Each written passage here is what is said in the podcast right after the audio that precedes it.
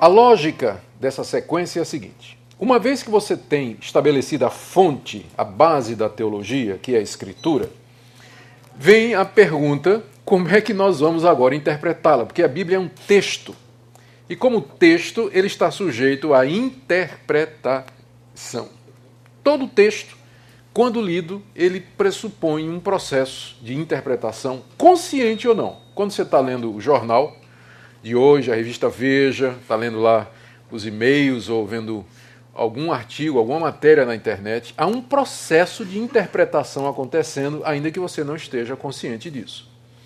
Então, tem ainda o fato de que, partindo na mesma Bíblia, pessoas que igualmente acreditam que ela é autoritativa, inspirada e infalível, chegam a conclusões diferentes. Então, essa questão da interpretação ela é fundamental para que a igreja tenha uma teologia saudável. Para que nós tenhamos consciência de que nossa teologia é bíblica, nós precisamos estar certos de que nós estamos interpretando a Bíblia da maneira correta. Assim, o alvo da minha palestra agora é mostrar a importância da teologia, desculpa, a importância da interpretação correta para que se tenha uma teologia que seja realmente bíblica. Nós, e eu vou fazer isso defendendo um método chamado gramático histórico de interpretação, contrapondo a outros métodos, especialmente ao método histórico crítico. É isso que eu pretendo fazer aqui. Esse nome gramático histórico é o nome que foi dado ao método de interpretação da reforma protestante. Para mim, ele é mais antigo do que a reforma. Você vai encontrá-lo na escola de interpretação de Antioquia, já no século III. Os princípios estão lá. Mas ele ganha corpo, esse sistema, ele ganha notoriedade, corpo e se firma na igreja a partir da reforma protestante. Só que esse nome gramático histórico ele não aparece na reforma, mas cerca de 150, 200 anos depois, no chamado período do escolasticismo protestante ou da pós-reforma.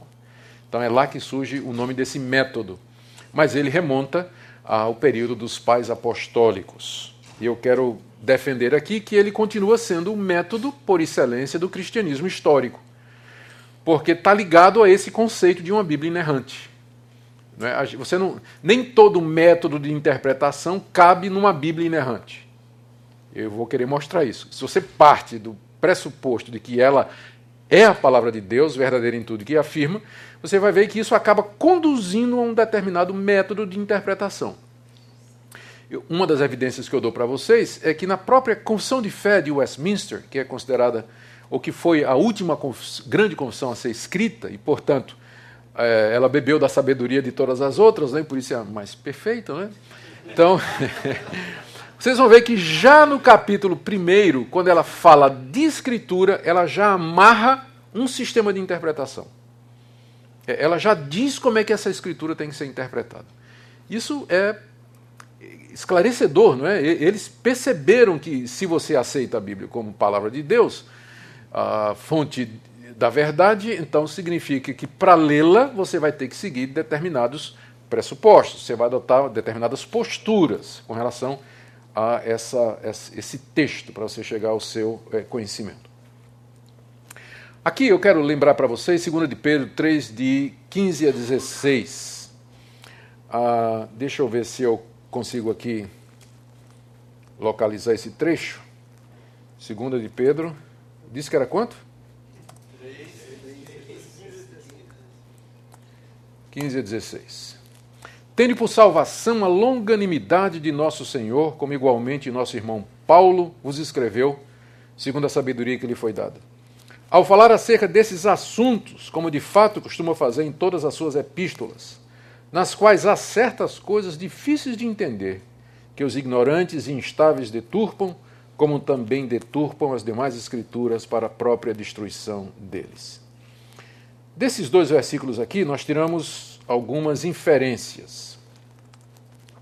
A primeira é que os escritos apostólicos, desde cedo, eles passaram a circular nas igrejas como fonte última de autoridade, substituindo a presença apostólica. Vocês notaram, aqui já, já é o segundo ponto, que Pedro considera as cartas de Paulo como escritura e, portanto, inspiradas e autoritativas. Veja o verso 16, olha.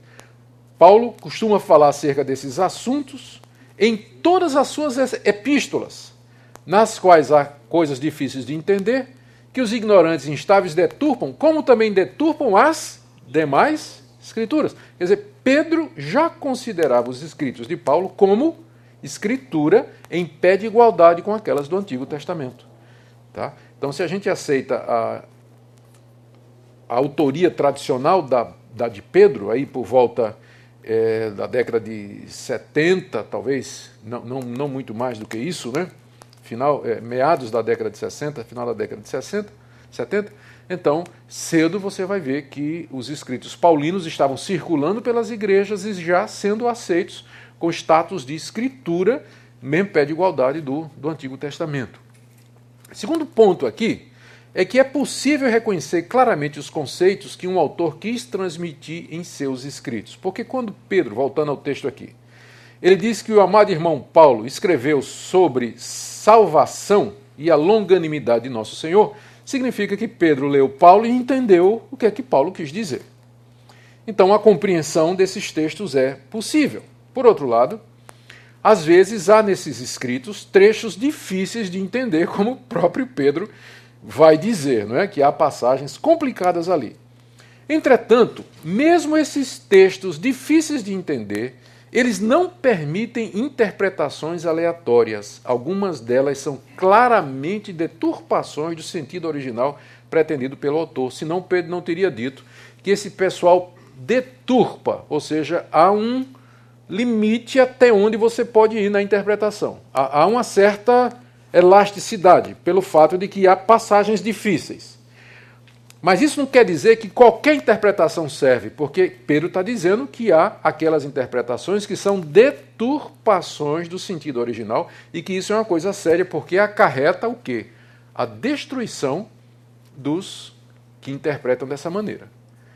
Tá? Então eu gosto dessa passagem porque você encontra aqui praticamente quase que todos os princípios, né, ou pelo menos uma boa base para a gente já lançar a, a, ideia de que a interpretação ela é necessária porque há passagens difíceis, mas isso não quer dizer que toda interpretação é válida, porque algumas são deturpações. Isso é coisa séria, não é uma questão de opinião, porque Paulo coloca, Pedro coloca em risco aqui a, a, o destino eterno daqueles que vão por esse caminho. Né? Só o verso 17 ainda, ele diz Aqui, olha, ele chama esse pessoal e diz: Ó, vós, pois amados, prevenidos como estáis de antemão, acautelai-vos, não suceda que, arrastados pelo erro desses insubordinados, descaiais da vossa própria firmeza. Ele chama esse pessoal de insubordinado, ou seja, diz que essa interpretação é resultado de uma atitude de rebelião contra a autoridade de Deus. Contra a autoridade de Deus. Então, há uma inimizade no coração contra Deus e, como resultado, a pessoa vai se aproximar da Escritura não submissa à Escritura. E, como, e aí vai usar a Escritura para o propósito que ele deseja. Né? Então, Pedro está dizendo que algumas interpretações elas não são resultado apenas de uma questão de compreensão intelectual, mas são fruto de um coração insubordinado, de gente que não se sujeita à autoridade da palavra de Deus. Pedro, Paulo diz isso, né? mais adiante, gente que tem coceiro no ouvido, né? Fala de é, mulherzinhas que aprendem, aprendem, aprendem, nunca pode chegar ao conhecimento da verdade, que vive de casa em casa, falando mal dos outros e, enfim, por aí vai. Mas hoje em dia a gente sabe que o número de homens que estão na internet fazendo isso, né, dizendo o que não deve, batendo papo e tudo mais, é bem maior do que de mulheres. Então, bom, vamos falar aqui da reforma protestante a interpretação como marca dos reformados. A gente sabe que os reformadores, desde cedo, eles tiveram diferenças. Uma dessas diferenças mais conhecidas é a questão da ceia. Todo mundo sabe que eh, não, não houve consenso entre luteranos, calvinistas e zwinglianos. Mas uma coisa esse pessoal tinha em comum: era a hermenêutica. A hermenêutica é a arte da interpretação. Qual era a interpretação deles? Nós usamos o método, o nome método gramático histórico para identificar, mais do que qualquer outro, o evangelicalismo bíblico ao qual todos os que desejamos pertencer e do qual nos declaramos herdeiros em nossas diferentes tradições. ou seja, é, é, o, o, evangelicalismo bíblico ao qual a gente deseja pertencer, né, e do qual a gente se declara herdeiro, ele se caracteriza por esse método de interpretação. Eu já mencionei aí o ponto 3, que é a Confissão de Fé de Westminster, que começa com um capítulo sobre as Escrituras, onde claramente delineia o método correto de interpretação, que mais tarde se chamaria gramático histórico. Mas logo depois surgiu outro método. Deixa eu falar um pouco desse método gramático histórico. A característica principal desse método gramático histórico de interpretação é que ele assume que a Bíblia é infalível. Ele parte desse pressuposto. Isso vai fazer toda a diferença na metodologia. Quando você encontra uma contradição, se você assume que a Bíblia é a palavra de Deus e ela não erra, a única opção que você tem é harmonização.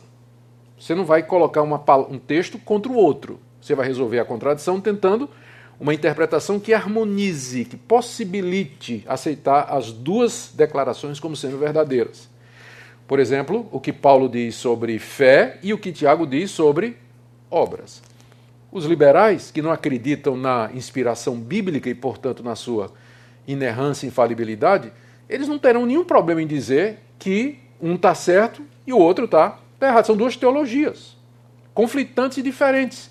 Como nós não podemos dizer isso, porque acreditamos que Deus não pode errar, nós vamos ter que achar uma maneira de interpretar Paulo em Romanos e Tiago no capítulo 2 como dizendo a mesma coisa, só que de um ponto de vista diferente. Que no fim, fé e obra são dois lados de uma mesma moeda, dependendo de que lado você olha. Se você tem uma audiência como Paulo, que era legalista, você vai falar de fé sem obras. Se você tem uma audiência como Tiago, de antinomistas, gente que só ouvia e não queria praticar, você vai falar de fé com obras e obras que são necessárias para a justificação. Então, a, a gente tenta harmonizar. Então, o método gramático histórico, ele parte do pressuposto de que a Bíblia é a infalível e inerrante palavra de Deus. Ela assume isso, esse método. Como consequência, esse método vai valorizar a gramática. A grama aqui, né, gramática aqui, na verdade, não tem a ver tanto com a gramática, mas é, é a palavra grega grama, que significa letra. E tem a ver com a questão da estrutura do texto. Esse método, mesmo que ele parte do pressuposto de que a Bíblia é infalível e inspirada por Deus, assume que, ele, que Deus usou homens. Homens que viviam numa cultura, falavam uma língua, tinham temperamentos diversos e conhecimentos diferentes. Pessoas variadas, de épocas variadas, locais variados. Então, para que você entenda o que Deus está nos falando por estes homens, você tem que entender o estilo, o, o gênero literário. Você tem que conhecer o texto, como é, como é que você analisa aquele texto. E é chamado gramático histórico porque admite isso, que Deus se revelou em determinados momentos da história. Ou seja, há uma certa progressão nessa revelação. E que é importante você conhecer a cultura o ambiente vivencial, os tempos e épocas em que esse livro foi produzido, para que você tenha uma visão correta do seu ensino. E aqui, então, você tem essa combinação. O método gramático histórico admite, primeiro, que a Bíblia é um livro divino e que, portanto, ele deve ser lido como nenhum outro, porque ele é o único nessa categoria. Mas admite também que é um livro humano, porque Deus usou pessoas e, nesse sentido, ela deve ser lida como se lê qualquer outro livro. A Bíblia está sujeita a análise gramatical, interpretação, tradução, sintaxe. Estes são os dois grandes pressupostos do método gramático histórico, que deu origem à pregação reformada, teologia reformada, confissão de fé, várias de várias confissões, né, o trabalho dos puritanos, dos grandes pregadores, todos eles seguiam esse método de interpretação, partiam dessas premissas. Mas eh, logo depois surgiu um outro método. Esse método que é chamado histórico crítico. Em resumo, ele, ele disse, o pessoal disse o seguinte, que defendeu esse método. Ele disse: está errado isso aí. Se você já vai para a Bíblia sabendo que ela é a palavra de Deus e que ela não pode se contradizer, então a sua pesquisa ela já está viciada de saída. Você não é livre para chegar para entender o texto, porque você já, você já fecha o texto, você, você já o domina, você já impõe a sua teologia no texto. Você está deixando a teologia dominar a exegese. Então o que você tem que fazer é o seguinte: você tem que se livrar de todo pressuposto teológico que controla a hermenêutica e a exegese, e você tem que ler o texto de maneira científica, neutra, e deixar o texto falar. Se você já se aproxima da Bíblia com o dogma de que Cristo é Deus, que é um dogma do Concílio de Nicéia, 300 anos depois, então isso vicia a sua leitura. Você tem que livrar de dogma, de teologia sistemática, de, de confissão de fé. Você tem que ler o texto de maneira neutra, para deixar o texto falar. É, e é claro, né? É, eles disseram que entre os dogmas né, estava aquele da, da, de, de quem é Deus, de que Deus, que a Bíblia é inspirada, e que Jesus é humano, que milagres acontecem. Não, não, não. Vocês têm que se livrar de todos os dogmas. E aí, é claro, como, não, como isso é impossível, né? eles tiraram os dogmas da teologia bíblica e colocaram os dogmas do cientificismo, da teologia natural, do naturalismo, e tentaram interpretar a Bíblia com outros pressupostos. Não é? Eles rejeitaram, está aí, o sobrenatural e a revelação, a interpretação tem que ser dominada pelo racionalismo, a razão é que tem que dizer o que é que eh, a Bíblia está dizendo. Isso impactou profundamente a interpretação bíblica, abandonou-se a doutrina de inspiração e surge o conceito de mito, lendas, fábulas, sagas, gêneros literários que são fruto da imaginação de um povo primitivo e ignorante que não conhece os princípios que regem o universo.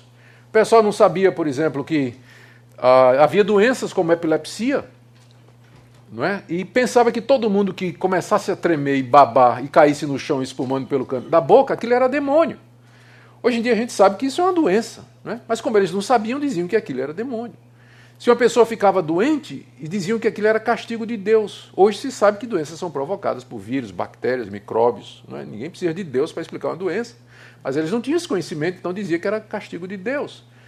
É? Queriam dizer que Jesus era uma pessoa extraordinária, inventaram aquela história de que ele multiplicava pães, andava por cima da água.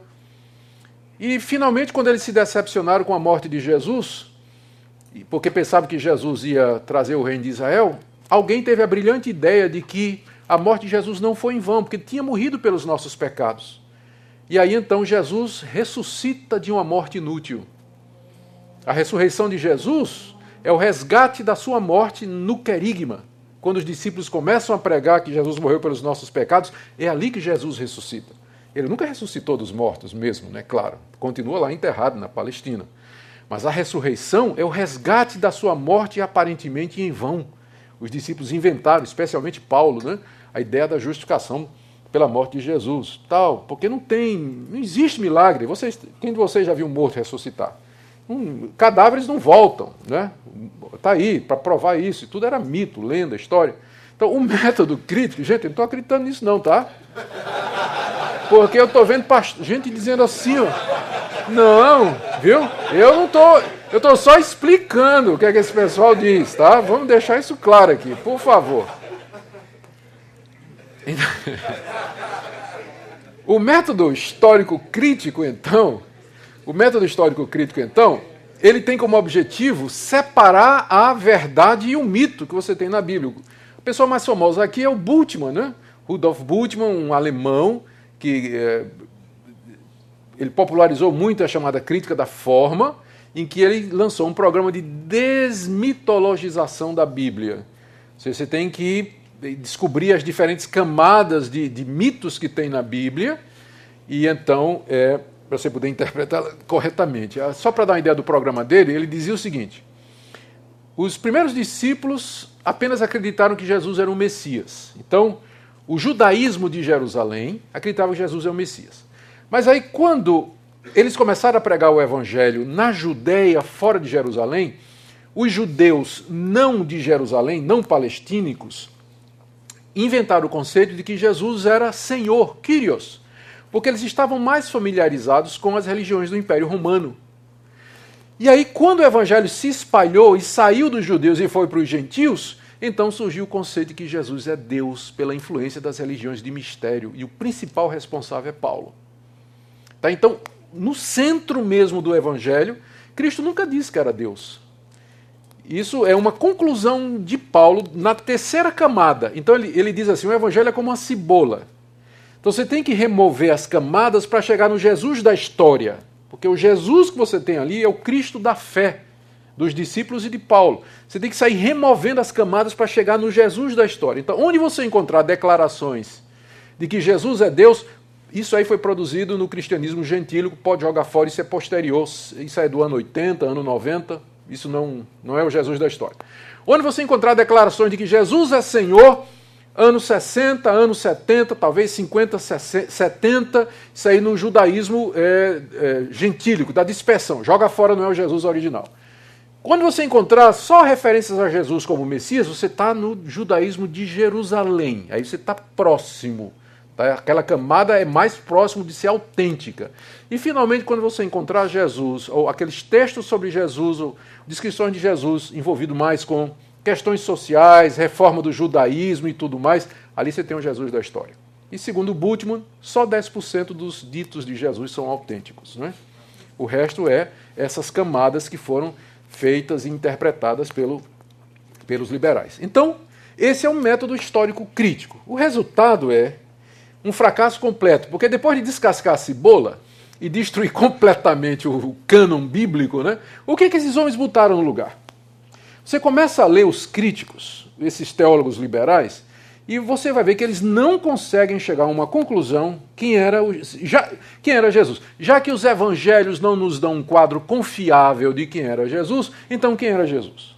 Aí você vai encontrar as opções: era um reformador social, era um profeta, à semelhança dos antigos profetas, era um camponês mediterrâneo, era um camponês que vivia às margens do Mediterrâneo, que gostava de falar é, com frases enigmáticas e difíceis, contando parábolas de história, que ia de cidade em cidade contando histórias e parábolas e tudo para fazer, para ter seguidores.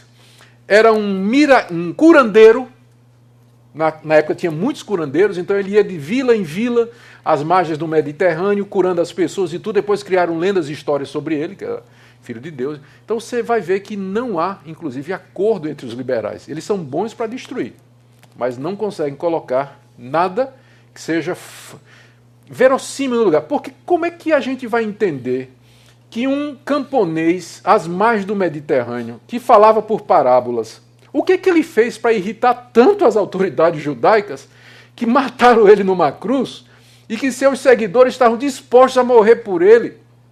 Será que um camponês, né, como é que se ele era só um camponês que vivia contando história nas margens do Mediterrâneo, como é que explica isso? Então eles não, não conseguem responder determinadas coisas. A ideia da escatologia, o surgimento da escatologia, a ideia da vinda do reino em duas etapas.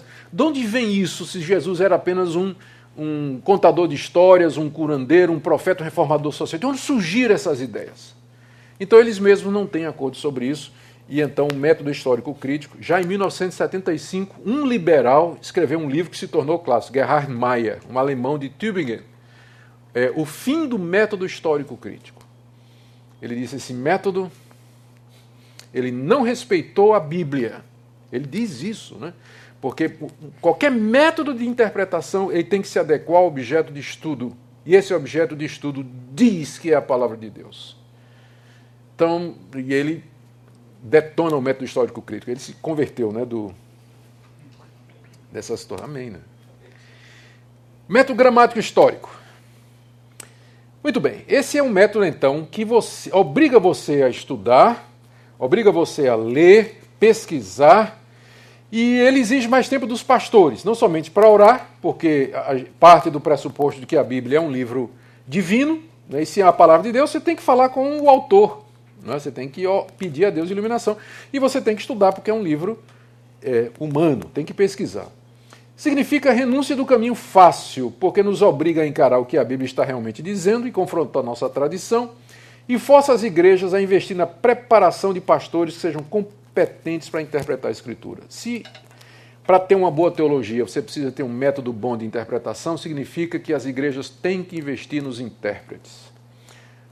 Mandar os pastores estudar a Bíblia, entender a Bíblia, comprar boa literatura bons comentários, se possível aprender as línguas originais, estudar teologia, estudar é, com autores e com mestres. Mas há um investimento, Porque o pessoal que não tem esse apreço pela Bíblia e não tem essa compreensão, abre a Bíblia em qualquer lugar e prega qualquer coisa.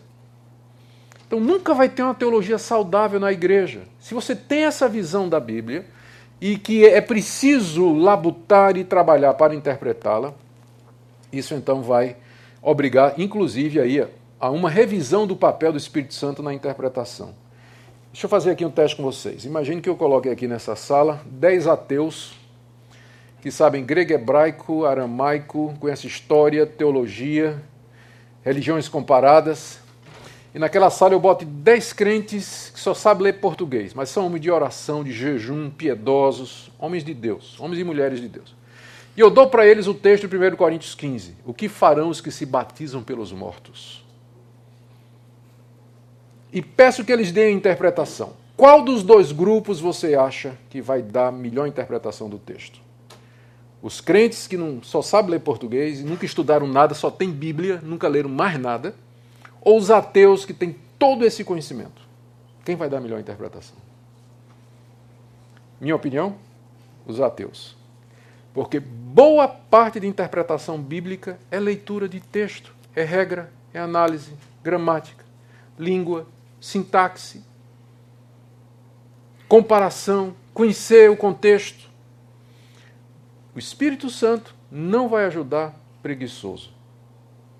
Pode ter certeza. Aquela promessa que diz: o Espírito Santo vai ajudar vocês a falar. Lembra quando Jesus disse: quando vocês forem presos e levados diante de governadores, não se preocupe com o que você vai falar, porque naquela hora o Espírito Santo vai ensinar. Tem gente que pega aquela passagem para justificar a não preparação né, dos seus sermões, dos seus estudos, da, da, da sua teologia.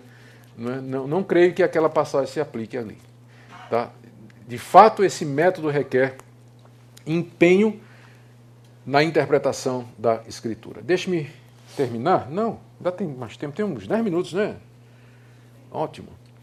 Então, vou terminar com algumas razões para essa afirmação. Por que é que o método histórico, gramático histórico, ele é um método por excelência de interpretação? Primeiro, mais do que qualquer outro sistema hermenêutico, ele honra as escrituras. Uma das principais características dos evangélicos e do cristianismo histórico é o alto apreço pelas escrituras, seus atributos, como inspiração, autoridade, infalibilidade, coerência e suficiência.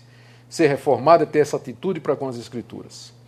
O método gramático histórico parte dessa autoestimativa e apreço pelas escrituras. Ser reformado hoje no Brasil, portanto, é ter a mesma atitude que o cristianismo histórico tem para com as escrituras. Palavra de Deus, inspirada, autoritativa, verdadeira em tudo que afirma, juiz supremo em todas as controvérsias. Eu estou dizendo que esse método de interpretação, mais do que qualquer outro, ele honra as escrituras e, portanto, ele está próximo, mais próximo da nossa tradição.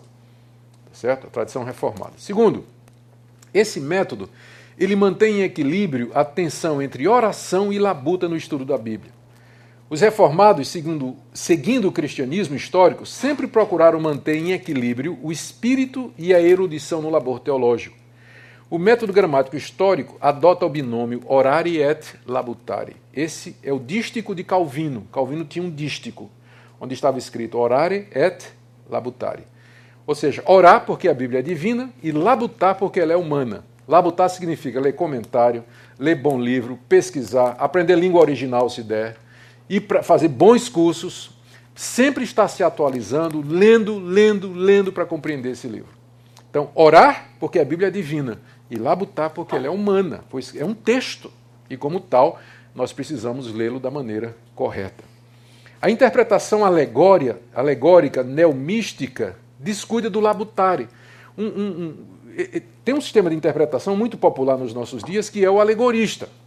O método alegórico ele não está preocupado com o que o texto está dizendo, ele simplesmente procura comparações ou similaridades entre o evento bíblico e uma determinada situação. Então, a pessoa que é um pregador alegórico, ele não está preocupado em estudar a Bíblia com profundidade, porque qualquer texto serve para ele pregar um sermão. Qualquer texto serve. Você, vou dar um exemplo de uma alegoria. A parábola do bom samaritano. Essa é muito conhecida, todo mundo, é atribuída a Orígenes, que era um grande alegorista. Parábola do bom samaritano. O judeu que desce de Jerusalém para Samaria é Adão. Ah, ele é assaltado, é a queda. Uh, passa o, o, o, sacerdote e o levita, é a lei e os sacrifícios que não pode ajudar o homem. Passa o bom samaritano, que é Jesus, põe vinho nas feridas dele, que é o sangue pelos nossos pecados, levanta ele, que é o novo nascimento, põe em cima do jumento, que é o evangelista. Foi, foi mal, foi mal isso daí. Leva o homem até a estalagem, que é a igreja, e lá chega para o estalageiro, que é o pastor, é, dá duas moedas para ele, que é o batismo em Santa Ceia, e diz: cuida dele até que eu volte, que é a segunda vinda. É uma interpretação totalmente alegórica do texto, porque não é isso que a parábola do bom samaritano está tá querendo dizer. Isso é uma alegoria. É? Então, a alegoria é fácil. Se você for criativo, você não precisa estudar a Bíblia. Né? Basta ser criativo. Você cria sermões, cria ideias, práticas, baseadas numa interpretação alegórica da Bíblia. Isso é uma teologia saudável? Não. Porque sua tarefa como teólogo, como pastor e mestre, é responder essa pergunta: o que é que a Bíblia está dizendo? O qual o sentido do texto? Para em cima dele você construir sua praxis, o seu método de ação. A interpretação alegórica discute do Labutari e o método histórico crítico tende a esquecer o horário. Porque o liberal não ora, ele medita, né? o liberal não ora, ele faz uma reflexão. Isso foi alguns liberais que disseram isso aí. Ele, porque a Bíblia não é um livro divino para ele, né? Orar para quê, né? As novas hermenêuticas, elas tendem a esquecer as duas coisas. As novas hermenêuticas são relativistas, não levam em consideração nem a autoridade da escritura e muito menos a sua inspiração. E como eles dizem que a interpretação é uma coisa do, é do leitor, quem determina o sentido do texto é o leitor, então não há necessidade nem de labutar e muito menos de orar. Não é? Então, o método gramático histórico, ele obriga o crente, o, teólogo, o pastor, a orar, porque ele pressupõe que a Bíblia é um livro divino, inspirado, e a labutar, porque é também um livro humano. E para entender o seu sentido, a gente tem que entender a intenção do autor. Terceiro, esse método evita a alegorização desenfreada que tem se tornado a causa de doutrinas e práticas alheias ao cristianismo histórico. Os reformados se caracterizaram pelo desejo de ter as escrituras como única regra de fé e prática.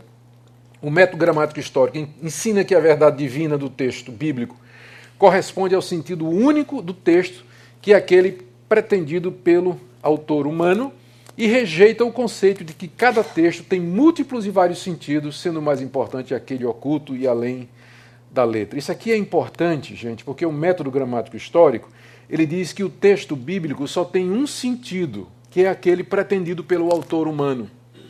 Então você tem que fazer aquela. Vamos voltar àquela ilustração que eu dei da parábola do bom samaritano. Se aquela interpretação de origem está errada, como encontrar a interpretação certa? O método gramático histórico responde dizendo: o que foi que Jesus quis dizer quando contou aquela parábola? E o contexto explica. Alguém perguntou para Jesus: quem é o meu próximo? E aí ele respondeu contando essa história. Logo, o sentido da parábola é esse: que o meu próximo é aquele que precisa de mim, mesmo que seja o meu inimigo, judeu e samaritano. Você não pode usar essa parábola para outra coisa, porque o sentido dela é esse. Então, o método gramático histórico faz essa pergunta, já que o texto só tem um sentido, que é o sentido pretendido pelo autor humano, inspirado por Deus, como é que eu faço para chegar a esse sentido? Você tem que estudar contexto, você tem que estudar a situação, a razão pela qual escreveu a carta, quais as motivações, quem é o autor. Todas essas questões introdutórias, de repente, elas se tornam importantes para que você chegue a responder essa indagação. Qual é a intenção do do autor. As doutrinas e práticas de seitas e de igrejas ditas evangélicas são hoje defendidas com base na alegorização do texto bíblico, esquece essa questão. Quarta razão para afirmar que o método gramático histórico é o melhor para produzir uma teologia bíblica saudável, porque preserva a objetividade na interpretação. Os reformados, mesmo admitindo que há partes difíceis de entender na Bíblia, sempre afirmaram que sua mensagem central é clara. Isso se chama perspicuidade, é o nome que se dá a isso. O método gramático histórico parte do princípio que Deus se revelou proposicionalmente na Escritura e que essa revelação pode ser entendida, sintetizada e transmitida. ser reformada a interpretar a Bíblia com a convicção que Deus se revelou nela e que essa revelação pode ser suficientemente compreendida, humildemente analisada, adequadamente sintetizada e transmitida com relativa segurança. Uh, isso aqui pode não fazer sentido para alguns, mas deixa eu explicar. Tem gente hoje que diz que a teologia é uma empreitada inútil, porque Deus, quando se revelou, ele não se revelou teologicamente. Deus se revelou através de histórias, poesia, ah, parábolas, narrativas.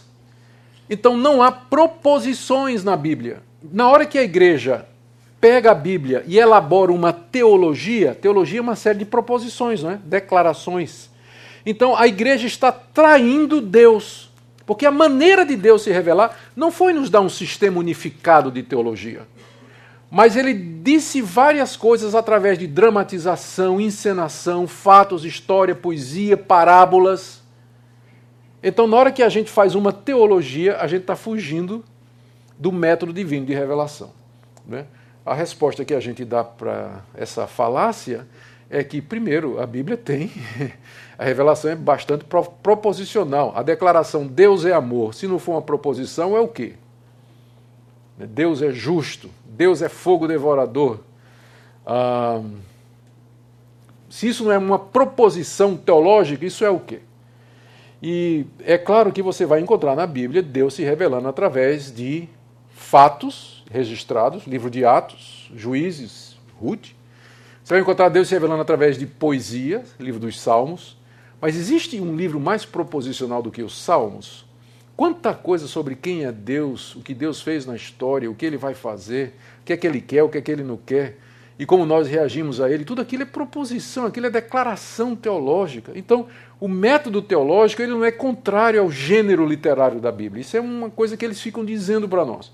Eles ficam dizendo que toda teologia é influência do pensamento grego os gregos é que pensavam em categorias assim. E que nós, a doutrina da trindade, por exemplo, não tem trindade na Bíblia. Nós é que inventamos, influenciado pela filosofia de Aristóteles e por aí vai.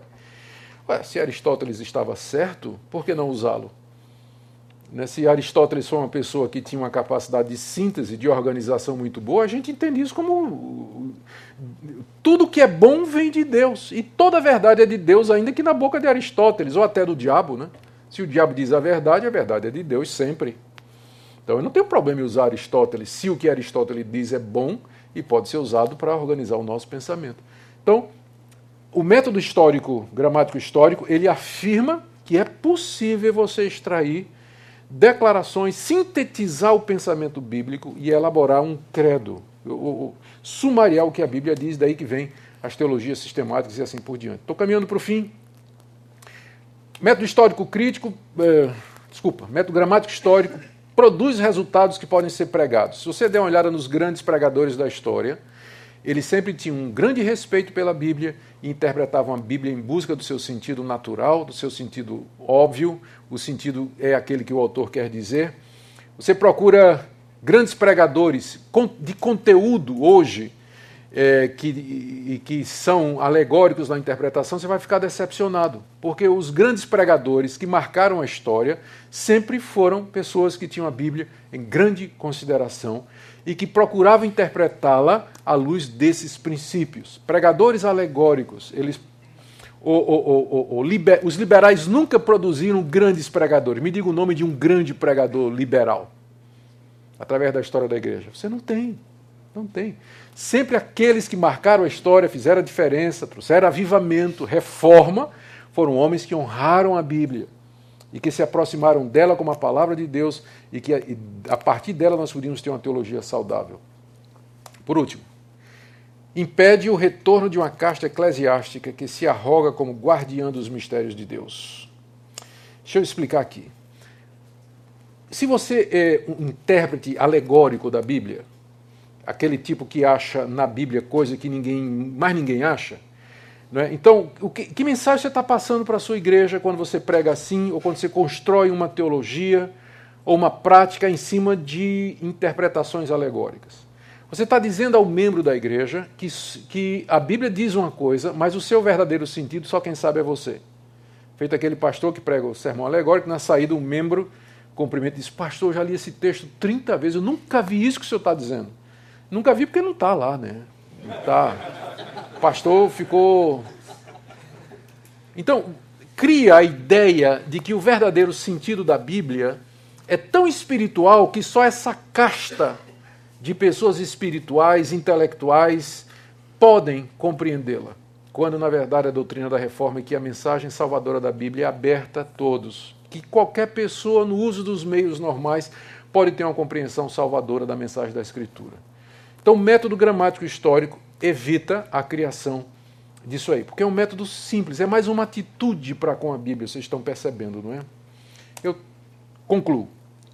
Um retorno ao uso coerente do método gramático histórico pode ser crucial para uma reforma do protestantismo brasileiro, como foi na igreja do século XVI. A gente fala em reforma, que a igreja hoje está ruim, é, o que, é que estão fazendo com a igreja, né? como é que vamos resolver essa decadência geral da igreja. Eu creio que boa parte desses problemas vem de, dessa falta de consistência na interpretação desse livro que todos nós amamos e recebemos como palavra de Deus. Que a gente não presta atenção nesses, nas suas características, que exige de nós uma dedicação maior. A ferramenta principal dos reformadores foi uma postura para com a Bíblia e a leitura que rompeu com a quadriga medieval. Quadriga, eu devia ter falado antes. A quadriga medieval dizia que a Bíblia, cada texto da Bíblia tem quatro níveis de sentido: o histórico, o anagógico, o topológico e o espiritual. E o mais importante era o espiritual, que era também o cristológico. Então, Cada passagem da Bíblia tinha quatro níveis de sentido. Imagina você ler uma Bíblia assim. Né? Os reformadores disseram: não, não, não. A Bíblia só tem um nível de sentido, que é o sentido natural das palavras. É, o puritano John Owen disse: o sentido do texto é aquele contido nas palavras, e nada mais do que isso, seguindo a tradição da reforma protestante. E é isso que nós acreditamos, não, é? não tem um sentido oculto por detrás. Né? A Bíblia é pública, por assim dizer. Deus, Deus queria que a gente a entendesse. Né? Deus queria que a gente entendesse. Bom, a crise de identidade que vive o nosso, a nossa igreja tem como uma das principais causas a falta de consistência e coerência no emprego desse método que sempre acompanhou o cristianismo histórico. Então, termino fazendo a ligação. Teologia que seja bíblica, ela tem que partir, o nome já está dizendo, da Bíblia, mas ela tem que ser considerada como autoridade. E como é que eu a interpreto? No seu sentido natural, simples. Para fazer isso, eu tenho que ler, eu tenho que estudar, tenho que me preparar e pedir que Deus me oriente, porque esse livro é um livro que procede da boca do próprio Deus. Então, essa combinação de oração e labuta vai nos guiar na correta interpretação da palavra de Deus. Muito obrigado. Perguntas? Tem uma pergunta da internet. Vamos lá, aí, os nossos internautas. Luciano Rios. Ele pergunta assim: Reverendo Augustus, a partir da ótica da inerrância bíblica, como entendemos a eficácia da mensagem? Ou seja, quando verificamos que há vários modos de ver uma mesma passagem, como resolver isso? Ah, o texto ele tem um sentido, mas ele pode ter diferentes aplicações. Salmo 23 quer dizer uma coisa só: que Deus cuida de mim como um pastor cuida de suas ovelhas. É esse o sentido do salmo, não adianta buscar outro. Todavia, esse salmo vai ter uma aplicação para mim quando eu estiver doente, vai ter uma aplicação diferente quando eu estiver com um problema financeiro, vai ter uma aplicação diferente quando eu estiver passando por uma outra necessidade. Mas o sentido é o mesmo, só tem um sentido. Deus cuida de mim como um pastor cuida de suas ovelhas. A aplicação, ela varia de acordo com as circunstâncias. Então, é preciso fazer essa distinção entre sentido único e aplicação diversa. O pessoal na hermenêutica chama isso também de a diferença entre sentido e significado. Sentido é aquilo que o texto quis dizer, significado é aquilo que o texto me diz hoje. Tá? Mas o significado ele não pode estar longe do sentido, né? ele é uma decorrência do sentido. Então, mais alguma pergunta? Doutor, Aristide, da Igreja Batista em Santa Maria, São José de Ubá, Rio de Janeiro. É, num certo concílio, foi perguntado ao candidato sobre onde iriam os mortos. E ele respondeu, foi dando as respostas, e depois, ele, no final, para resumir, ele citou a parábola do rico de Lázaro. E um pastor levantou e falou que deveria estudar mais porque aquilo ali era uma alegoria feita por Jesus. Uhum. Qual a resposta que o senhor daria a esse pastor? Ah, eu faria uma análise é, assim de, na hora. É, se eu não tivesse tempo para responder, tivesse num concílio, eu só diria o seguinte: tá, mas é uma alegoria de quê? É uma alegoria de quê? Quando Jesus disse que o homem morreu, foi para o inferno, lá estava sofrendo e tudo mais, aquilo é uma alegoria. Tá, não é aquilo, mas o que é então? Porque geralmente uma alegoria, a palavra alegorizar significa dizer uma coisa em termos de outra. Você está dizendo uma coisa, mas você está significando outra. Só que essa outra, ela tem que ter alguma relação com o que você está dizendo, não é? Então, ele estava, Jesus estava alegorizando o quê? Era, resposta, era o que eu perguntaria para ele. E o, o céu é que não era, né? Jesus usaria aquilo para uma alegoria do céu? Jesus estaria usando aquilo para uma alegoria, então, de uma situação de tormento e de sofrimento depois da morte. Pode ser que não seja literal com fogo, né? Tá, tudo bem. Mas que era, no mínimo, semelhante a ser queimado o sofrimento. Para a gente conceder o mínimo, né? No mínimo seria alguma coisa semelhante a ser queimado. Então daria de cara isso aí. Se eu tivesse mais tempo para elaborar uma resposta, eu diria: bom, vamos dar uma olhada nas parábolas que Jesus contou, vamos ver todas elas e ver se elas são alegorias ou são ilustrações de verdades. E a gente vai ver que é esse último caso. Quase todas as parábolas que Jesus contou eram, na verdade, ilustrações que Jesus ou fez na hora, histórias que ele imaginou na hora, ou que ele tirou da vida prática ou de eventos conhecidos, mas para ilustrar uma verdade espiritual. Então, teria, é, era, é, a resposta seria isso: vamos pegar o texto à luz do seu contexto, analisar uma parábola à luz das demais parábolas para ver se essa teoria se sustenta e ela não se sustenta. E tem outra coisa também, é a única em que Jesus diz o nome de alguém. Lázaro. Por isso alguns acham que não é parábola. Jesus está narrando um, um fato histórico que tem um nome, Lázaro. Obrigado. Nada. O método histórico crítico trouxe alguma contribuição reconhecida aí pelos conservadores na interpretação bíblica ou a gente joga tudo fora sem distinção? É, nunca é bom, né, jogar tudo fora, né, sem distinção, né, porque eles fazem isso conosco. Eles jogam fora, não quer saber. Nem FF Bruce eles aceitam, em seminário liberal. Né? FF Bruce é um grande erudito, assim. Nem isso eles aceitam. Você pegar a bibliografia de um curso de teologia de um seminário liberal, não tem um único conservador no meio. Mas se você for para um seminário bom, teológico, firme, conservador, você vai encontrar na bibliografia indicação de, de liberal. Eu, eu, pelo menos, quero que os meus alunos leiam Bultmann. Né? Só que na sala de aula a gente vai discutir. Eu quero que eles leiam Barth, Tillich, eu faço questão que eles conheçam. Então, eles são fundamentalistas, porque rejeitam completamente. Eu, eu acho que a gente não pode ter essa atitude. Uma das contribuições do método histórico crítico foi que nos apontou a necessidade de um conhecimento maior e melhor do mundo bíblico, da literatura bíblica e dos gêneros literários. Não é que isso não era reconhecido é, pelos, pelos conservadores. Né? Eles estavam muito ocupados é, estudando a Bíblia para pregar e para cuidar dos seus rebanhos. E quando vem um ataque como esse, a igreja é sempre reativa, né? ela só age quando é atacada. Por isso que Lutero dizia que as heresias é a chibata de Deus em cima da igreja, né? para a igreja despertar. Então, quando esse método começou a entrar, os conservadores, para reagir, eles tiveram que. Então, peraí, você está dizendo que isso aqui Paulo pegou das religiões de mistério? É, é Paulo, isso aqui está. Religião, eu nunca vi religião de mistério. Eu vou estudar religião de mistério.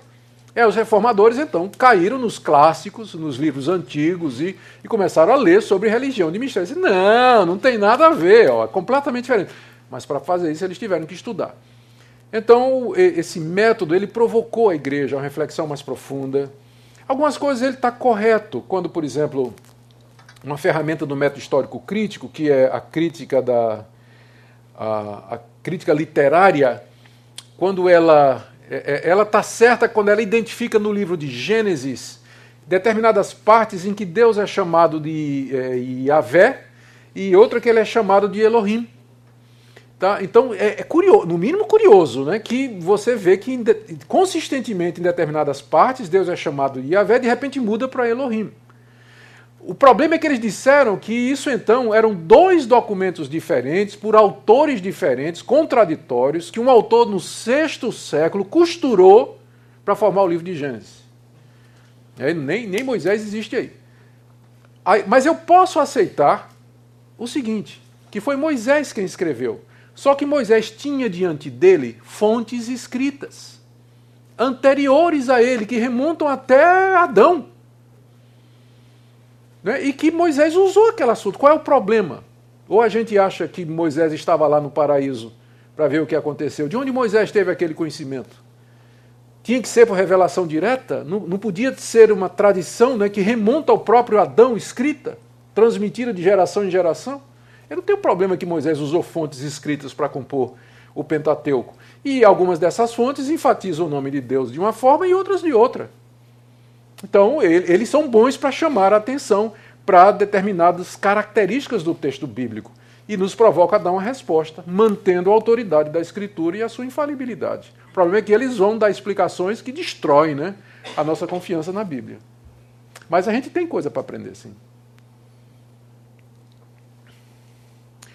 Só, só é como veneno, né? Você tem que tomar em doses pequenas. Se tomar muito, você morre.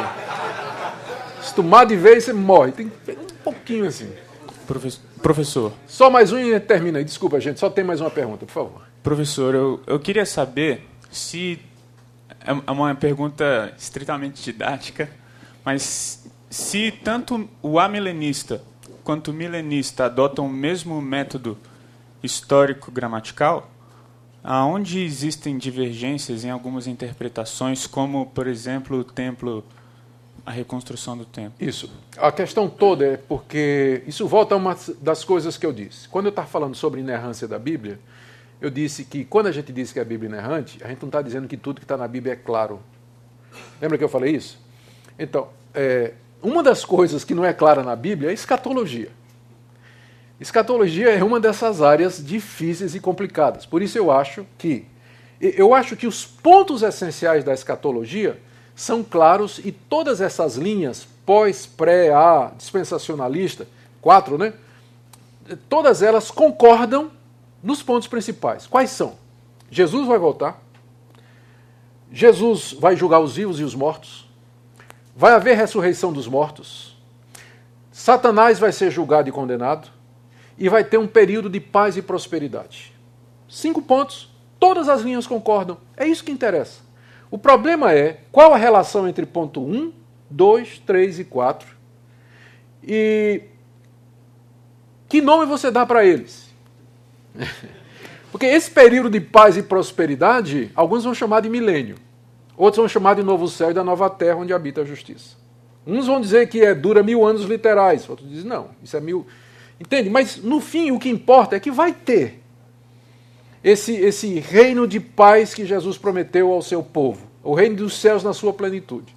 A nossa diferença é que a gente não sabe relacionar direito uma coisa com a outra e nem colocar na história. Mas os pontos centrais eles são claros. E é isso que nos une. Tem até uma piadinha sobre isso que o Estava o amilenista, o pós-milenista e o pré-milenista discutindo exatamente essa questão. De repente o Senhor Jesus voltou, os três subiram numa nuvem, um dizendo para o outro: Eu não te disse que ia ser assim?